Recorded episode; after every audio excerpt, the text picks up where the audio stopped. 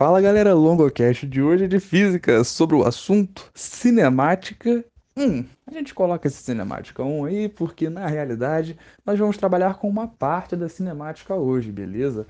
Bom, nós já trabalhamos com movimento uniforme, movimento uniformemente variado no podcast à parte, dissecando as fórmulas e introduzindo alguns aspectos centrais desses dois campos da cinemática, que por sua vez é a área da física que vai estudar os movimentos dos corpos. E com corpos eu não me refiro necessariamente a cadáveres. Com corpos eu me refiro a qualquer objeto, qualquer coisa que tenha massa, beleza? Isso vão ser os nossos corpos para física, aqueles corpos que vão se movimentar, e esses movimentos são estudados pela cinemática.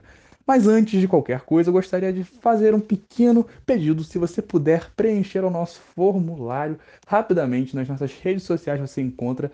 Lá você vai poder nos dar uma grande ajuda para poder te atender um pouco melhor aqui no LongoCast, nos nossos agregadores e nas descrições das nossas redes, Twitter, Instagram, e é isso aí, que o Facebook a gente realmente não tem. Bom, vamos lá agora com a cinemática, porque para a gente entender como que vão se movimentar os corpos, é fundamental que nós temos claros alguns conceitos. Conceitos estes que eu já abordei aqui com aquele podcast que eu já me referi, mas vamos falar sucintamente. Aliás, nesse podcast eu não vou poder aprofundar movimento circular, mas vai ser possível ter uma visão ampla e bem bacana do como que toda essa situação funciona.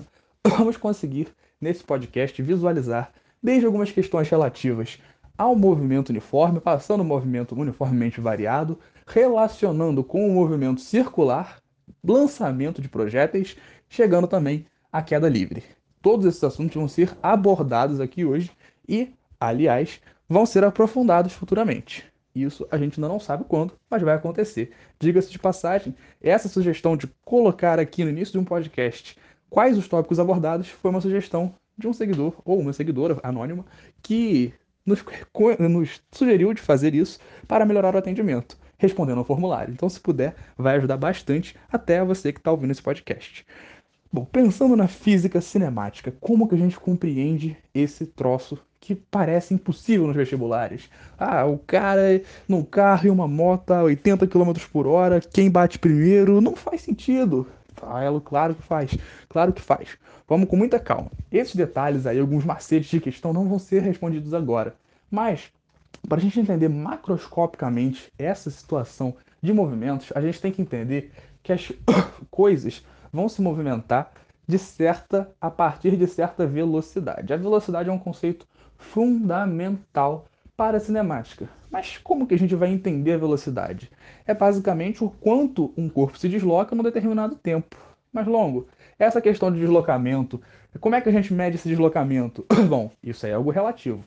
O movimento é sempre medido a partir de um referencial, que nós vamos chamar de referencial inercial. Por que inercial? Porque ele está inerte, ou seja, é o referencial do que é o parado. Ah, longo, mas o referencial inercial sempre vai ser algo parado? É aí que entra a pegadinha, muitas vezes conceitual. Por isso que eu falei que esse podcast é importante. Se eu estivesse andando de bicicleta, eu não sei andar de bicicleta, mas finjamos que eu sei.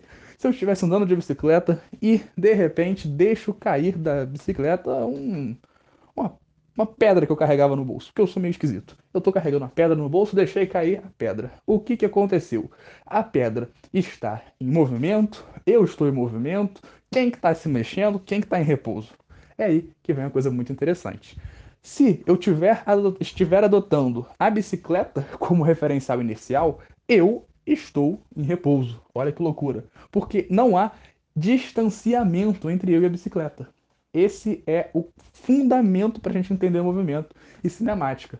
Porque se não há distanciamento, afastamento ou aproximação, ou seja, se a distância não varia, não há movimento. Se não há movimento, não há velocidade. Então, obviamente, não preciso me preocupar com essa situação. Agora, se a pedra que estava no meu bolso caiu, ela começa a se afastar. Quem é o meu referencial? Se eu mantiver a bicicleta sendo referencial, a pedra está em movimento. Porque o espaço que há entre a bicicleta e a pedra está aumentando conforme eu continuo pedalando para frente. Se eu soubesse, é claro. Se eu subisse na bicicleta, eu cairia instantaneamente. Realmente não haveria movimento, porque eu sou incapaz de me equilibrar Nos meus dois pés já é difícil, imagine numa bicicleta. Eu tenho esse problema, meu cerebelo veio com defeito. Mas, pensando aqui no resto da cinemática, a gente pode compreender que esse conceito de movimento vai ser muito importante para corpos maiores. A gente não vai pensar só em bicicletas e pedras, ok? Quando a gente pensa na cinemática abordando carros, por exemplo, que a gente vê muito em vestibular, trens, pessoas correndo, várias coisas, a gente vai ver aquela fórmulazinha básica: velocidade é igual ao espaço dividido pelo tempo. Ou, deixando ela um pouquinho mais correta, conceitualmente, velocidade é igual a variação do espaço sobre a variação do tempo. No caso, velocidade média. Por que a velocidade média é calculada dessa forma? Porque ela é a média das velocidades num determinado percurso. Por que, que ela é a média das velocidades? Pensa, eu tô aqui no centro de Nova Friburgo. Nova Friburgo, minha cidade, se você tá ouvindo de outro lugar, não estranhe. Nova Friburgo, cidade onde eu estou, e eu vou até São Paulo visitar os meus pais. Caramba, eu vou pegar várias estradas, eu vou pegar uma, desde uma viaduta até o trânsito caótico da minha cidade meu Deus do céu, vai demorar muito tempo. Então, o que está acontecendo? O que, que eu vou fazer? Eu vou pegar aqui o meu carro, na minha inexperiência de motorista, que nem carteira de habilitação tenho, infringindo várias normas de trânsito que eu aprendi com os choques de cultura, recomendo, e vou dirigir até São Paulo. Claro que eu vou provavelmente ter muitos problemas lá, talvez eu bata no, com o carro, talvez eu capote, até desvirar o carro e chegar lá, eu perdi muito tempo. Também parando em congestionamentos e em sinais. O que isso significa? Eu tive vários imprevistos, parei várias vezes, mas eu cheguei. Quanto tempo eu demorei para chegar? Suponhamos que com essa questão do capotamento eu demorei 24 horas. 24 horas foi o tempo que eu demorei para chegar até São Paulo. E qual é a distância? Vamos chutar aqui. Eu sei que é muito, muito diferente disso, mas não, não tanto diferente, 480 quilômetros, só para ficar bonitinho. 480 quilômetros percorridos em 24 horas. Bom, quanto é a minha velocidade média? É o espaço dividido pelo tempo. 480 km dividido por 24 horas. Isso vai me dar 20 km por hora. É a minha velocidade média. Acho que está entre 500 e 600 km, mas não tenho certeza. Não é isso que importa. O fundamental é saber que o cálculo de velocidade média serve para que a gente entenda que um corpo se deslocou num período de tempo. Mas isso não significa que eu estive todas essas 24 horas em movimento. Ter essa noção básica pode parecer algo estúpido, mas é fundamental para questões que a gente vão trabalhar com gráficos. Gráficos, às vezes, um pouco curvilíneos e coisas do tipo, que podem fazer uma pegadinha dentro do que é fácil. Esse conceito tem que estar muito firme na cabeça. Por exemplo, o que, que você faz para calcular o espaço? Se você tiver na sua questão recebendo um gráfico de velocidade pelo tempo. Numericamente, a área desse gráfico vai ser o espaço. Meu Deus, Longo, agora você começou a complicar. Tá vendo? Fácil, fácil, fácil, fácil. Aí ficou difícil. A gente simplifica o bagulho para você. Eu já falar a palavra da concorrência, eu não posso falar que a gente diminui a complicação, porque aí é propaganda pro adversário. Brincadeira, cada um com os seus cursinhos. A gente aqui faz de graça. Hum, não queria falar nada não. Brincadeiras à parte. Aqui a gente vai pensar da seguinte maneira, na seguinte situação. Se você pensa, se você está nessa situação com um gráfico na sua prova de vestibular e tem a velocidade como se fosse o eixo Y e o tempo no eixo X. Caramba, o que que acontece?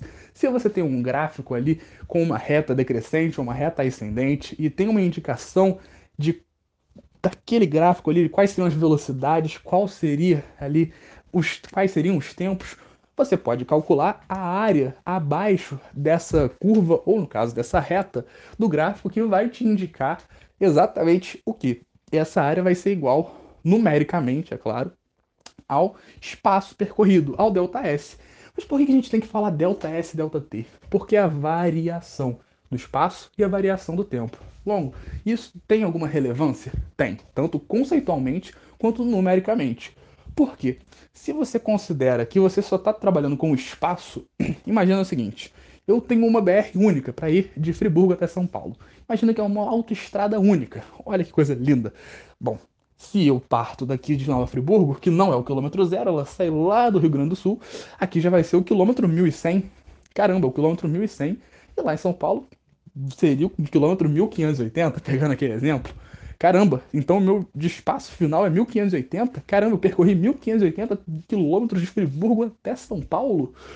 Não, claro que não, percorri 480. Em compensação, como eu não considerei uma variação de espaço, eu só considerei o espaço final, eu tô arrumando um problema para mim problema numérico e um problema conceitual. Porque é como se eu tivesse saído do Rio Grande do Sul, sendo que na verdade eu saí de Nova Friburgo, o que não faz o menor sentido, tanto para o conceito quanto para o cálculo. Então é importante sim você considerar variação do espaço, porque você não pode afirmar categoricamente que em todos os casos você vai estar saindo do ponto zero de espaço. Show? Bom, dito isso, a gente vai rememorar rapidamente aquelas fórmulas que eu já aprofundei no movimento uniforme, uniformemente variado, que é o seguinte: uma diferenciação básica. Se eu trabalho com uma velocidade constante, eu não tenho aceleração, eu estou no movimento uniforme. Qual é a função horária do movimento uniforme? A função horária do movimento uniforme, ou função horária do espaço, vai ser aquela fórmula que vai me indicar o quê? A função horária da, da do. Ih, função horária. Eu estou alucinado. Eu não sei o que, que eu estou dizendo. Perdão, eu confundi aqui uma fórmula com a outra. Enfim, a gente também pode chamar ela de função horária porque trabalha com o tempo. A função horária, já que a gente pode chamar dessa forma, eu acabei lendo a linha de baixo, me equivoquei, vocês me perdoem. A função horária da velocidade dentro da, do, do, espaço, do espaço, o que aconteceu que eu estou ficando gago, o que, que eu estou repetindo, perdão. A função horária do espaço, da posição quando a gente vai pensar no movimento uniforme, ou seja, você não tem aceleração, é calculada pela seguinte fórmula: o espaço final é igual ao espaço inicial mais a velocidade vezes o tempo. Essa fórmula super simples vai ser basicamente a fórmula que você vai precisar para poder calcular a situação aí que você estiver enfrentando: espaço final, espaço inicial, velocidade ou tempo. Todos esses quatro elementos podem ser calculados se você estiver trabalhando com movimento uniforme dentro de uma questão que só te dê esses elementos. Longo, mas a situação aqui é a seguinte: mediu a velocidade em quilômetros por hora e está pedindo o espaço em metros. É aí que você calcula, é claro que você calcula a variação, no caso de medidas. Como assim essa variação de medidas? Você vai transformar quilômetros por hora para metros por segundo. Isso aí é um cálculo fundamental na velocidade. Já expliquei o porquê disso, então agora vamos com mais velocidade. Entendeu o trocadilho? Foi, foi muito bom, não foi? Eu tava planejando fazer essa três semanas atrás quando eu comecei a pensar no podcast. Tem que fazer essa da velocidade. É o seguinte, você pega a velocidade em quilômetros por hora e para metros por segundo você divide por 3,6. Se quer de metros por segundo para quilômetros por hora, você multiplica por 3,6. O 3,6 é, é o fator de conversão da velocidade de uma unidade de medida para a outra. Viu só que fantástico, que maneiro? Eu acho bem da hora, né não? Então, uma vez que você consegue ter essa consciência, a gente já pode avançando um pouquinho para águas mais profundas, que é do movimento uniformemente variado. Uniformemente variado. Vamos pensar no nome? O nome, ó, autoexplicativo. Autoexplica... Eu amo essa palavra. Nomes autoexplicativos são a salvação do vestibulando. Por quê? Ah, fala que a partícula está em MUV. Puxa vida, o que é MOVE? MOVE tem um negócio no YouTube, é MOVE, show, sei lá. Não tem nada a ver com o YouTube. MOVE, movimento uniformemente variado. Varia. Pega a palavra, lê, lê, por favor, lê. Pensa, lê e pensa. Pensa e lê variado. É porque está mudando. Se está mudando, é porque tem alguma coisa mudando. O que, que muda a velocidade? A aceleração. Por que, que a aceleração muda a velocidade? Se eu estou andando a 2 metros por segundo e eu acelero o passo, eu começo a andar numa velocidade um pouco maior. Se a minha aceleração é constante, é porque eu estou variando de forma uniforme. Como assim uniforme? É porque é uma única forma, o nome é autoexplicativo. É uma única variação mas não deixa de ser uma variação. Eu vario a minha velocidade de forma constante, de forma o quê? Uniforme. Olha que linda a física, só com o nome a gente entende toda a matéria. Movimento uniformemente variado, portanto, será um movimento no qual você vai ter aceleração influenciando o seu movimento. Caso, pensa, a aceleração vai ser o quê? Isso depende do contexto. É esse o gancho que eu vou pegar ali na frente para a gente poder cair em projéteis. Mas vamos segurar esse gancho por alguns instantes. Bom, se eu vou fazer contas com movimento uniforme, a gente tem que pensar o seguinte: como que eu calculo a aceleração? A aceleração E a gente vai pensar em aceleração média, pelo mesmo motivo que eu expliquei da velocidade, vai ser a variação da velocidade pelo tempo. Longo, como que eu calculo isso? E como é que isso vai funcionar conceitualmente? Já expliquei tudo isso, tá no outro podcast. Eu não vou ficar perdendo muitos minutos deste para falar sobre um assunto que já foi consideravelmente abordado. Mas, em linhas gerais, é o seguinte: pensa, pensa só pensa. Eu tenho um corpo se movendo a 2 metros por segundo, e a cada segundo ele passa a se mover com uma velocidade maior. Então, eu pego a minha velocidade e divido pelo tempo para descobrir quantos metros por segundo a mais ele percorre num determinado tempo. Vai dizer que não faz sentido. Eu sei que é estranho, mas qualquer coisa, repete esses últimos 15 segundos duas vezes que você entende. Ele vai aumentar a velocidade num determinado espaço de tempo. Ou seja, é velo... pensa, pensa. A velocidade é metros por segundo. Então, a variação da velocidade, que nesse caso vai se dar pela aceleração, vai ser em que? Metros por segundo por segundo. Como é que a gente faz esse processo aí? Multiplica primeiro pelo inverso da segunda. Resumindo, simplificando, dando aquela traduzida para uma linguagem mais simples. Metros por segundo ao quadrado. É por isso que se você encontrar numa questão metros por segundo ao quadrado, você já sabe que isso se refere à aceleração. Aí o movimento tem várias classificações, que também podem ser importantes. Ele pode ser progressivo ou pode ser retrógrado. Se ele é progressivo, é porque o ΔS aumenta, ou seja, eu estou no quilômetro 100 vou para o quilômetro 150. O movimento é progressivo. Se eu estou com no quilômetro 150 e vou para o quilômetro 100, o movimento é retrógrado. Eu estou indo meio que para trás. Aí a velocidade pode, inclusive, ser negativa. Olha aí que questão interessante. O movimento é retrógrado. Cuidado com isso. Isso pode acontecer. Se o meu movimento é acelerado, a minha velocidade está aumentando. Então a minha aceleração é positiva. E agora, cuidado porque eu também já fugi apenas ao aspecto relativo ao movimento uniformemente variado. Estamos já pensando também em MU, movimento uniforme. Por quê? No progressivo, eu não necessariamente tenho aceleração. Se o carro está indo para frente numa velocidade constante, ele está em movimento progressivo. Se ele tem aceleração além de progressivo, é acelerado. E se a aceleração dele é negativa? O meu carro está indo, imagina eu indo para São Paulo. Eu estou indo, aí, puxa vida, sinal vermelho, e dessa vez não vai dar para furar. Eu vou fazer o seguinte, eu vou, vou desacelerar o carro.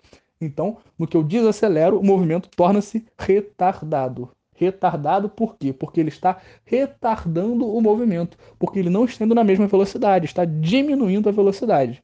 Por isso, movimento progressivo retardado. Se eu, burro como sou, para questões automobilísticas, ao invés de apertar o freio, eu desse a marcha ré e começasse a apertar o acelerador. Caramba, eu ia desacelerar o carro e logo na sequência eu ia dar ré. Isso faria o quê? Uma mudança muito interessante, inclusive, para questões, que é a seguinte: eu estaria em movimento progressivo retardado e logo depois que o carro para, ele começaria a voltar em que tipo de movimento? Eu estou voltando, então é retrógrado. E, ele, e eu estou pisando violentamente no pedal de ré. No pedal de ré não existe pedal de ré, pedal acelerador com a marcha ré. A minha incapacidade automobilística se comprova agora. Eu estaria em movimento de que forma? Retrógrado acelerado. Pelo menos de física eu estou conseguindo falar, até que alguns minutos atrás a minha língua enrolou um pouco, mas isso aí a gente perdoa. Eu espero que vocês perdoem. Na questão do movimento uniformemente variado, a gente vai pensar em duas fórmulas principais, que vão ser bem importantes. As fórmulas fundamentais vão ser a função horária da velocidade, que é bem parecida com aquela do função horária da posição, que eu já expliquei o porquê dela ser assim, então só vou mencioná-la. A função horária da velocidade é aquela: velocidade final é igual a velocidade inicial mais aceleração vezes o tempo enquanto a equação horária da posição, que é a mais completa das fórmulas do movimento uniformemente variado, vai trabalhar com o seguinte arranjo. O espaço final é igual ao espaço inicial mais velocidade inicial vezes o tempo, mais ou menos, porque nós não sabemos se a aceleração vai ser positiva ou negativa. Se for positiva é mais, se for negativa é menos. A aceleração vezes o tempo ao quadrado sobre 2. Simplificando, Espaço final é igual espaço inicial mais velocidade inicial vezes o tempo, mais ou menos. A aceleração vezes tempo ao quadrado sobre 2. Tem muitas formas, de você decorar essa fórmula, mas não adianta eu ficar só falando-as porque isso aqui é um podcast. Infelizmente, não temos a questão visual colaborando para o aprendizado. Então, tem que ter imaginação, tem que ter criatividade. Então, quando a gente vai pensar na última das fórmulas, a última das grandes fórmulas desse momento, pra gente, nós meros mortais de ensino médio, vestibulandos, Torricelli. Torricelli é aquele cara do, do, do meme Sem Tempo, irmão. É ele mesmo. Porque realmente ele fala: eu não gosto de usar as coisas relativas a tempo.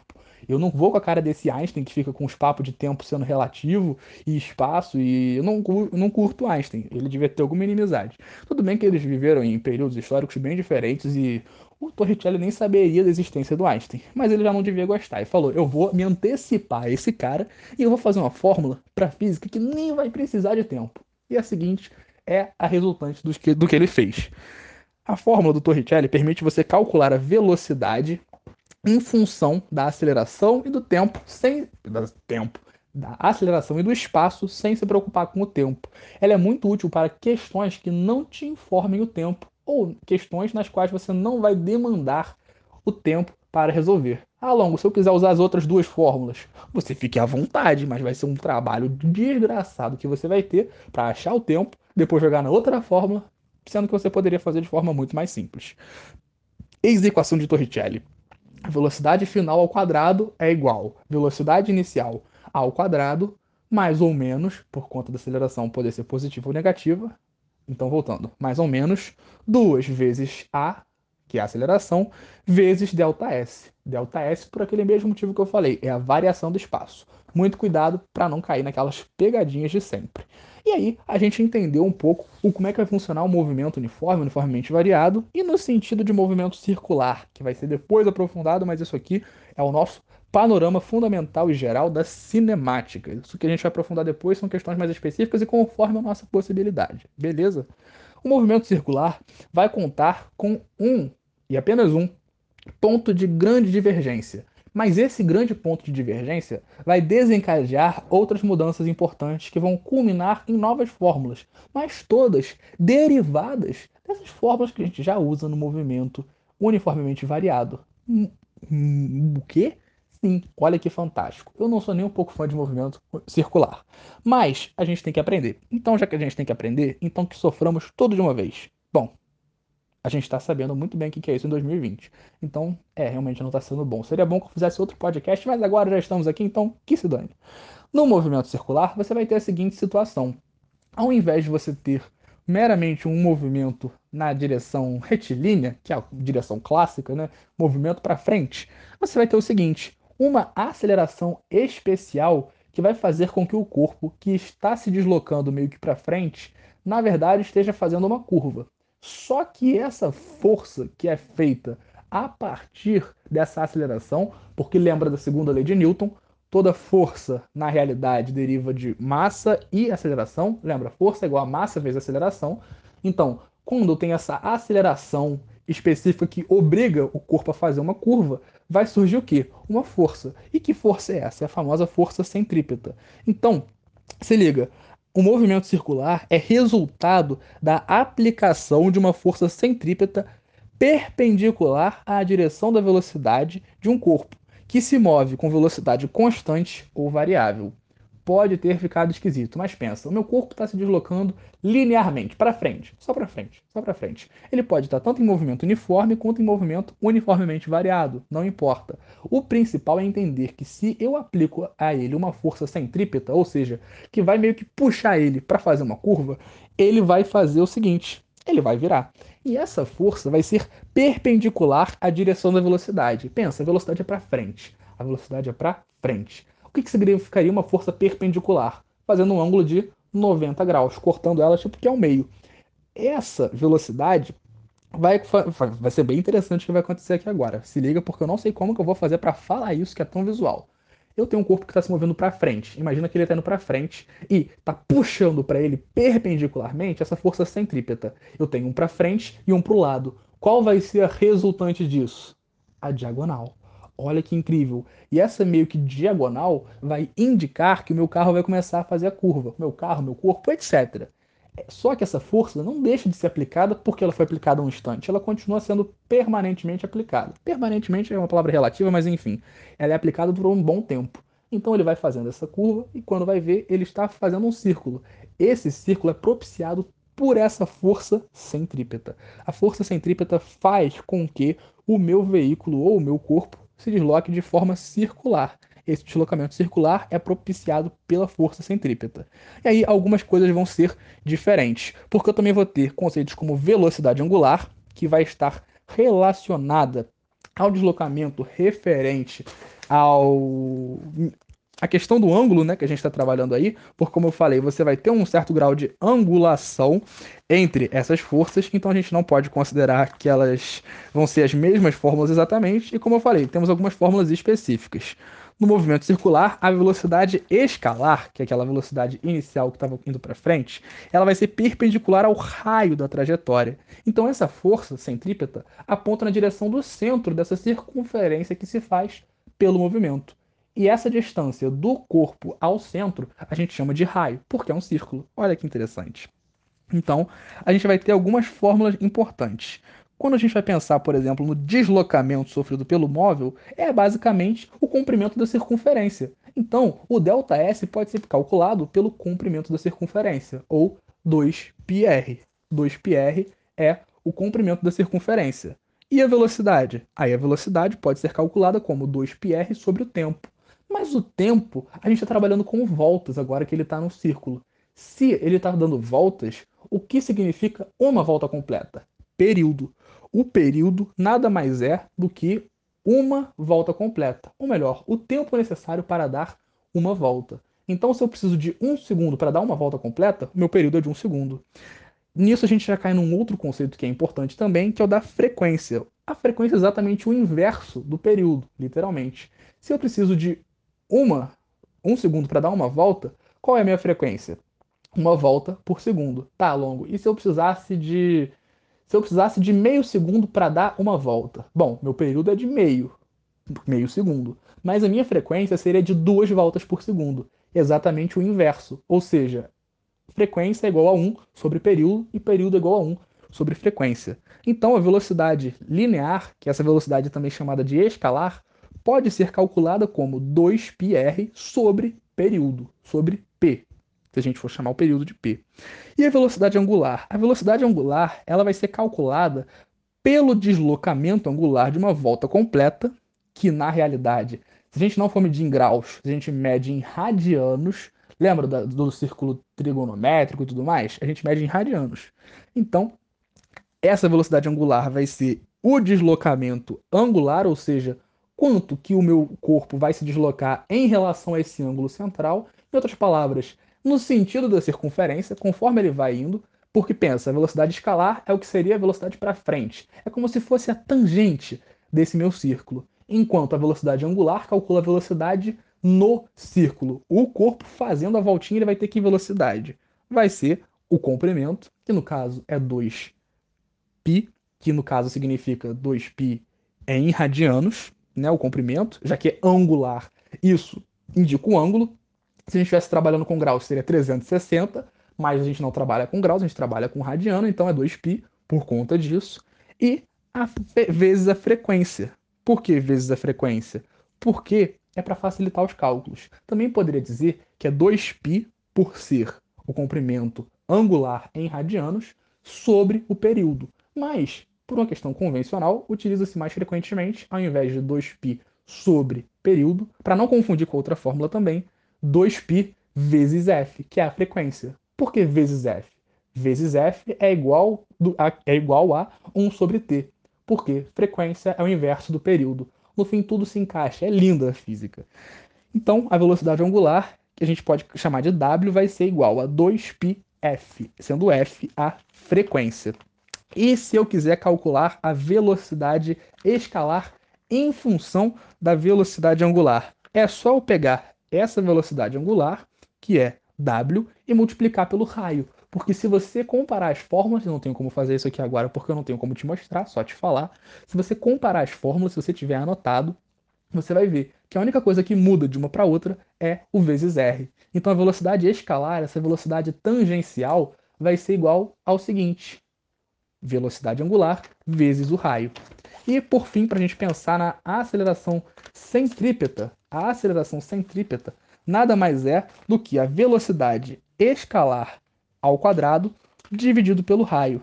Essa aceleração centrípeta vai ser muito importante caso a gente precise calcular a força, a força centrípeta. Mas só um cuidado, força centrífuga também não rola, galera, não existe. O que existe em relação à tendência para que o corpo siga o movimento retilíneo é a chamada inércia. Porque se eu parar de aplicar uma força no sentido do centro da circunferência, o meu corpo vai seguir em linha reta. O que faz com que ele esteja em movimento circular é a existência dessa aceleração centrípeta, que faz ele ir para o meio. Enquanto, se não houvesse essa aceleração, não haveria força, ele se moveria retilineamente, de forma que? Retilínea.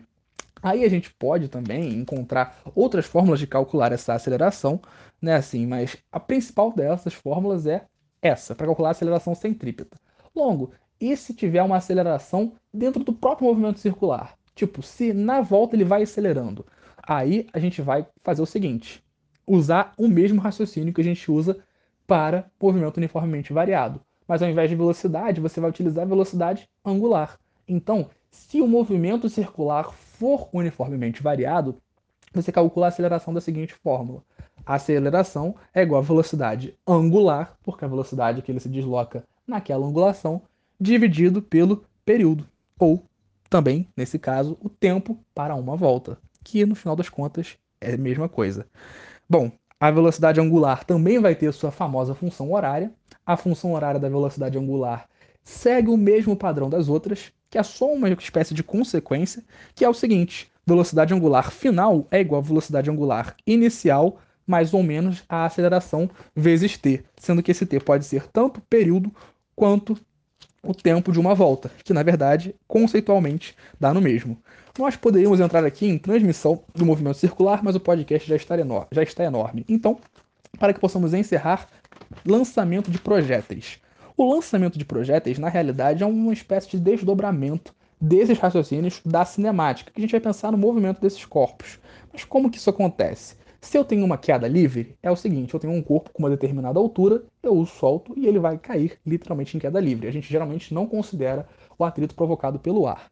Quando esse corpo em queda livre vai cair, ele está em que tipo de movimento? Qual modalidade de movimento? Movimento uniformemente variado.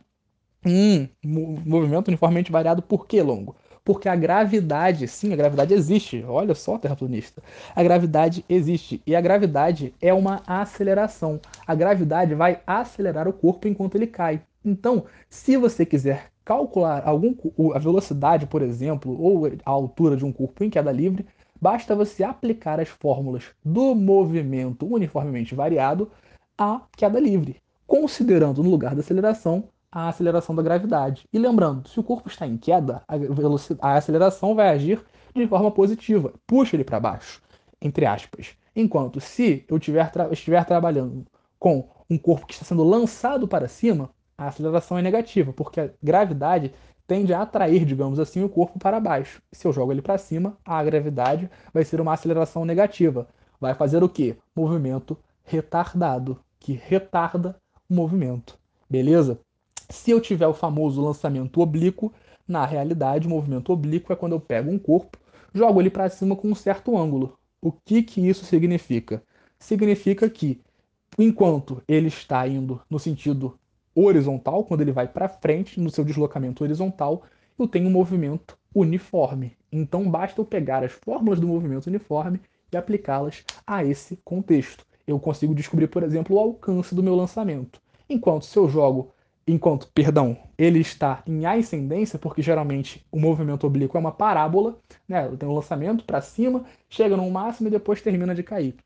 Como é uma parábola, a gente chega ao seguinte conceito: a parte do movimento que é no eixo y é movimento uniformemente variado, porque há aceleração gravitacional, enquanto o movimento no eixo x, horizontalmente, é um movimento uniforme. Longo, como é que você faz para classificar essas coisas de maneira separada? Simples. Ah, a velocidade inicial do lançamento é, é x. Vamos usar outra letra. A velocidade é velocidade v. Tá, a velocidade é velocidade v, mas como assim a velocidade v? Ela é a mesma para ambos? Não, ela não é a mesma. Eu vou fazer o seguinte: decompor essa velocidade. Ou seja, é como se eu estivesse projetando a velocidade no eixo y e no eixo x ou seja, na vertical e na horizontal.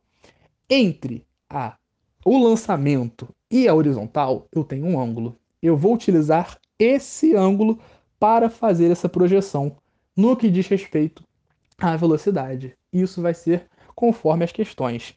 Então, na direção horizontal, o corpo vai realizar um movimento uniforme com a velocidade v em x. Então é só projetar com o uso desse ângulo, calculando, por exemplo, nesse caso, o cosseno, você vai fazer o seguinte: você é porque no caso do eixo x é o cosseno. Se você for fazer um triângulo retângulo, você vai perceber isso, enquanto no eixo y você vai utilizar o seno do ângulo. Beleza? Não tenho tempo para ficar fazendo essa explicação, essa demonstração, até porque não faria sentido só falando. Mas você não tem que se preocupar muito com isso. Saiba, a velocidade de lançamento no eixo x é a velocidade de lançamento v vezes o cosseno do ângulo, enquanto no y é a velocidade v vezes o seno do ângulo. Nada mais do que isso. Você não tem que se preocupar com muitos detalhes. Porque se você aplicar as fórmulas do movimento uniforme do movimento uniformemente variado nos eixos correspondentes, você consegue matar a questão. E no lugar da gravidade, se, no lugar da aceleração, perdão, se você botar a gravidade, o mesmo acontece. Então, como eu falei, a cinemática é uma área muito extensa que tem muitos detalhes, mas que se a gente for ter essa análise ampla, generalizada, a gente consegue compreender muito bem. Eu sei que o podcast ficou bem grande, eu peço até desculpas pelo tamanho, mas eu acho que valeu a pena, porque a gente conseguiu ter uma análise e um estudo muito bacana sobre toda essa questão da cinemática. Eu espero que tenha sido útil para você. Se ficou com alguma dúvida, é só entrar em contato pelas redes sociais do Longocast, que vamos ter o maior prazer em te ajudar. E aliás, aproveita quando você passar lá e responde por gentileza o nosso formulário. Muito obrigado e até a próxima. Valeu!